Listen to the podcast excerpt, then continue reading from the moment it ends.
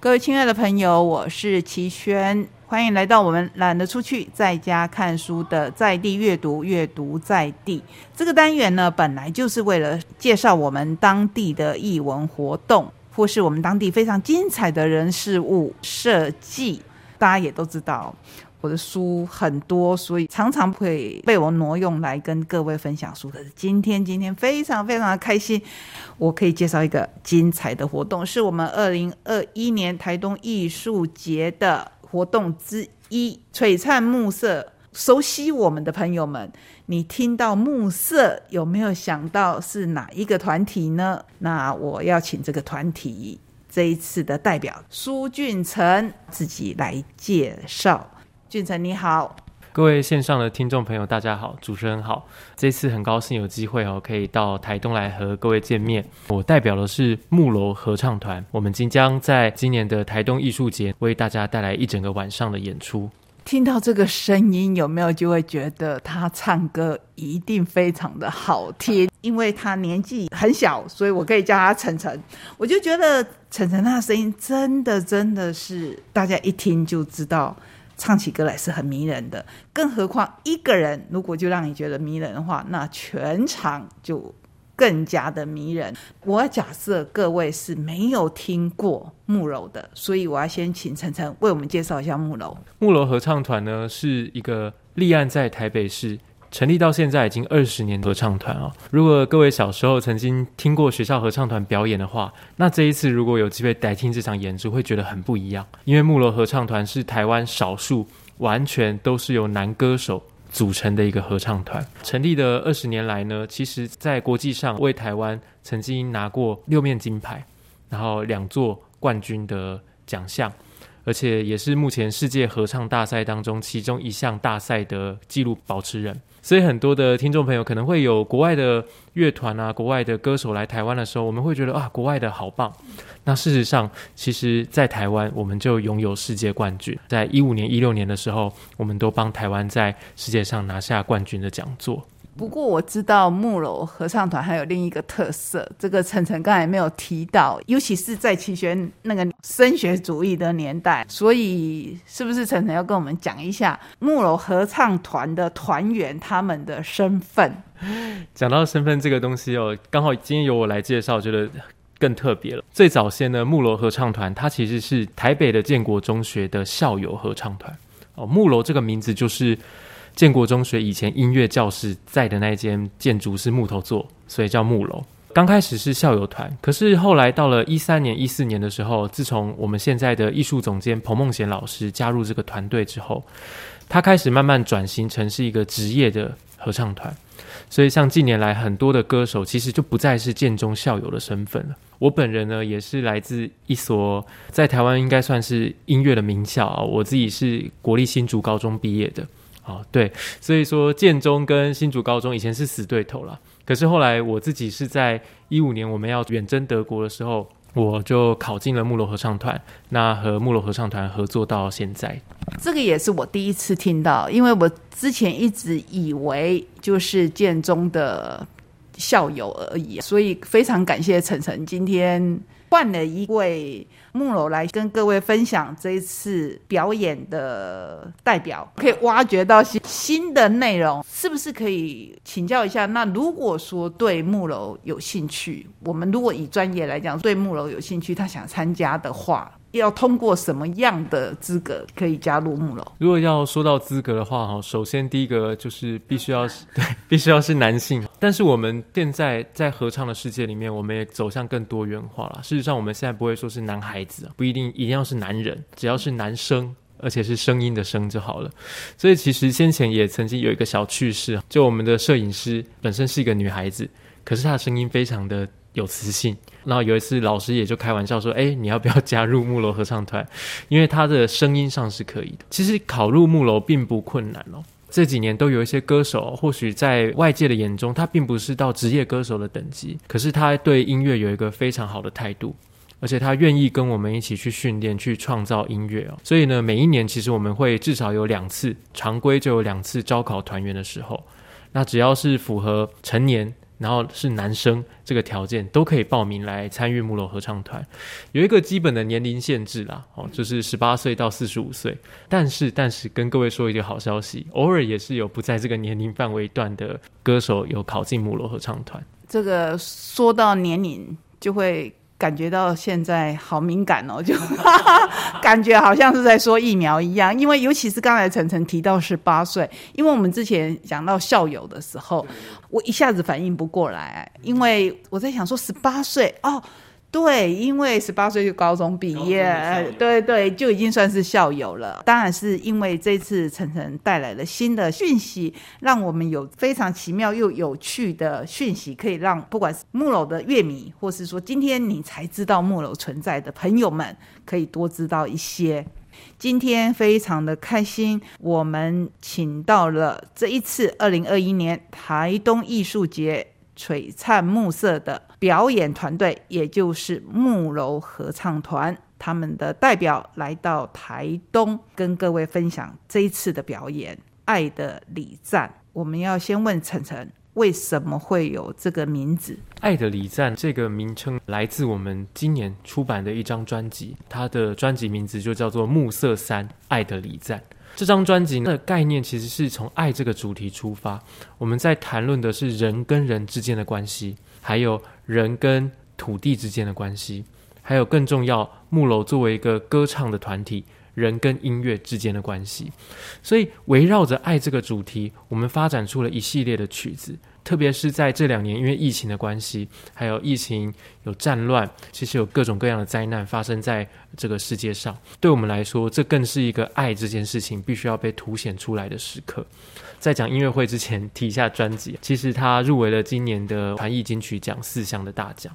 所以在九月二十五号，呃，木楼合唱团在台东的这场音乐会当中呢，我们也就会诠释重新现场的去演唱，在《爱的礼赞》这张专辑当中出现的这些经典的曲目。木楼已经来台东，今年已经是第三年了。前两年我都有恭逢其盛。那我相信每个人听到每一首歌。这首歌对你如果特殊的意义的话，你就会对那一首歌特别的有印象。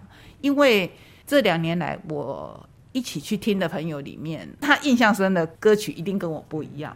我印象最深的歌曲，当然是因为刚好我自己身体的状况，所以我想晨晨大概可以猜得到之前，嗯。好，那我们一起来试看看好了。如果明天就是下一生，对吗？是是这首歌。对，如果明天就是下一生。呃，其实最早介绍我这首歌曲的是你们的指挥，他的好朋友，也就是原声合唱团的阿冠老师。当然，在这边我们也很舍不得的跟大家讲说，阿冠老师他已经离开我们。可是我相信，当天晚上阿冠老师应该也会一起来听木楼的演唱。我有一个朋友，他就会特别对你们有一位团员，他会有一段的独唱，就是唱非常豪放的马儿的那一首歌。八骏赛。对，呃，请晨晨说一下这一首歌。呃，刚齐轩其实提到两首歌曲，一首是《如果明天就是下一生》，然后你朋友喜欢那首歌曲叫做《八骏赞》，是一个蒙古的民歌。哦，所以他就在形容八匹马，成吉思汗最强壮、最厉害的八匹马在大漠上面奔驰的景象哦。由我们一位原住民男高音 Bashar Magus 他来担任独唱，今年也是他，他也会带来更多非常精彩的曲目了。他今年也有单纲独唱。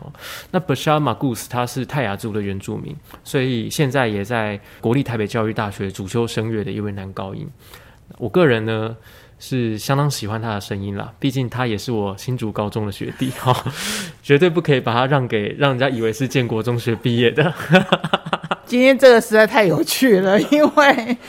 其实刚才晨晨提到新竹高中，我们都知道新竹高中非常的有名哦。我是成大毕业，成大除了理工科很有名以外，其中还有另一个科系很有名的，就是成大建筑系。他就是成大建筑系的的同学，我就会觉得新竹高中的校友会有一种我所谓的气质吧，就是他们会很以自己学校啊为荣的。可是为什么是这两个学校？特别的多，是因为新竹高中也有非常出色的合唱团。对，其实新竹中学有很好的合唱团的传统。在几十年前，刚开始台湾有全省的音乐比赛的时候，新竹中学就是九连霸十冠王。因为这是一段佳话了，因为拿奖太多，所以被人家禁赛。因为都是学长赢嘛，就别人就不想比赛。一直到近年，包含我自己念书的时代，还有不需要念书的时代，其实都还有非常好的成果表现，包含被邀请到国外去。说回到木楼合唱团，其实木楼的精神是聚纳这些在台湾非常有志投入歌唱的歌手。哦，所以像我，然后还有我们的男高音独唱 Bashal，其实都是被木楼这样子创造精致男生合唱的精神所吸引，所以愿意某种程度上放下我们原先对于大家自己母校的那种想象，那投入到这个地方来，跟大家一起创造很棒的音乐。好，那我们回到这一次的节目的编排。好，除了我们刚才，我跟我的朋友会期待，因为我也是上一次跟他一起听的时候，我才知道他一直在期待听到很喜欢的那一首歌，就排在第几第几这样子，所以我才知道说，哦，原来他对那一首歌的印象那么的深。刚才才会说，每个人对于。自己喜欢的，或是触动你心事的，其实都是不一样。这一次编排的曲目，当然是刚才晨晨有提到，尤其是这两年的疫情，我们跟大自然之间的连接。不知道这一方面对这次曲目的安排是不是有一些影响的？嗯，其实我们常常在思考说，怎么样子在一场曲目当中去放入各种各样大家喜欢的歌曲，也就是能够打动每一个人。像刚才齐轩提到的跟自然之间的关系，我就特别想要介绍在这场音乐会当中会出现的两首歌曲哦。一首歌曲描述的是北欧的星空。各位知道，北欧是应该算是一个跟台湾差距非常远的地方。我们有不同的文化、自然的景貌。那在这首《北欧的星空》当中，各位就可以听到用很不同的乐器，我们是用玻璃杯的方式去制造出特别的音响，而且它的和声组成那种声音的想象，跟平常我们在台湾听到的声响都不一样。所以会在台东音乐厅，我们打造一片星空的那种感觉。另外一首歌曲叫做《冬日的山谷》。啊，又是一个在台湾比较难想象，我们算是热带国家。那这个北欧的冬天的山谷当中会出现哪一些声响哦？那样子回响，还有一些特殊的演唱方式哦，我们叫它泛音歌唱法哦。在台湾比较靠近的就是我们布农族的八部合音的那种泛音演唱法，也加上很有一些原住民的味道的独唱吟唱的方式在这些歌曲当中哦。所以它其实都在描写那种我们平常很少去接触到的自然景观。记得疫情在台湾还没有这么严重之前，可是在国外已经蔓延的很严重的时候，我就看到有一篇文章，看的是英文，再翻成中文的话，就是说现在你们知道我的感受了吧？那个我是地球。现在你们在发烧的时候，你知道我的感受了吧？地球在暖化的时候的感受。现在你们听得到我的声音了吧？当然，他可能用很严峻的手段，让我们知道各种物种都有生存的权利。包括病毒，然后不管是对抗，或是我们在学习要怎么跟他们相处，我们付出的代价等等。刚才提到说北欧，其实我就是一个书丑，所以这几年来我们也常常看到北欧的小说。然后刚才陈晨提到，我真的很非常鼓励大家来听这一场演唱会，因为你会发现，就是刚才陈晨提到，会有很不一样的感受。比如说我看北欧的小说。那种氛围跟你看惯好莱坞、日本推理小说，对，是完全不一样的。因为你就会知道什么样的国家它会有什么样的气。我们接下来要最大最大的重点，就是请晨晨跟我们讲时间跟地点，这是最重要的。呃，我们的时间是在九月二十五号礼拜六的晚上。那在台东的文化局的演艺厅有一个夜晚完整的演出哦，可以跟大家分享。这场演出呢，这两年我们不能出国，但是我们用音乐的方式带大家巡回世界。我们从意大利的文艺复兴，然后有台湾的本土语言的好几首作品，有北欧的星空、冬日的山谷，甚至有印度宝莱坞的歌曲，而且是唱跳剧作。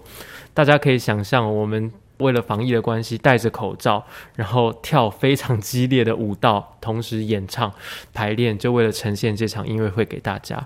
这场音乐会呢，还有很多的亮点，你们可以听到七匹狼摇滚的歌曲被重新诠释成男生合唱的作品，有客家的作品，还有大家耳熟能详的一些歌曲哦。如果你安口喊的够多，你搞不好都有机会可以听到。大家有听到重点了，我们还是要支持艺术。我觉得支持艺术就像在支持我们节目在说的阅读一样。当然，艺术是无价的，可是。艺术是需要各位用实质的方式来支持的，所以我要请晨晨来告诉我们购票系统。你看。我刚刚一提到购票系统，我马上要看一下笔记，因为真的常常创造音乐的过程当中忽略了这些数字。我们这次的票价呢是两百、三百、四百、六百，相信各位台东的朋友们呢都很熟悉哦。台东艺术节其实可以透过艺术节的官方网站就可以购买这些票券了。如果是台东的县民的话呢，也都有相关的折扣可以去了解。最便宜的票价两百块，如果打了八折之后是一百六十块。我想一百六十块享受世界冠军合唱团，至少是很用心的为大家带来的一场演出，应该比去电影院看电影还要有心灵的满足。非常非常认同齐轩说的，艺术是无价的。可是其实我们在创造艺术的过程当中，满足的是人类的心灵，不只是物质上的享受，更是心灵上面的满足。所以很希望能够邀请各位台东的朋友，跟我们一起来共享这个夜晚。谢谢晨晨，也再次的。呼吁我们台东的乡亲们，请把你们对艺术的热情拿出来，请把你们这两年无法出国的郁闷，在这场音乐会当中，我相信可以得到很大的疏解，得到很大的满足。好像齐轩一样，会每一年都期待木楼一来再来。谢谢大家，谢谢齐轩这么喜欢我们，真的。蛮感动，有机会连续三年造访台东，我敢说，走过遍这些世界的角落当中，台东在我们所有木罗歌手的心中都有一个特殊的位置。那也希望可以继续为大家创造很棒的音乐。谢谢晨晨，谢谢木楼合唱团，也谢谢各位朋友。让我在空中跟你们分享这么好的讯息。最后，最后，我还是要说一下，这是跟每一次的 ending 不一样的。九月二十五号，我们在自己台东的艺文中心演艺厅见，不见不散。下个礼拜同一时间空中再会，拜拜。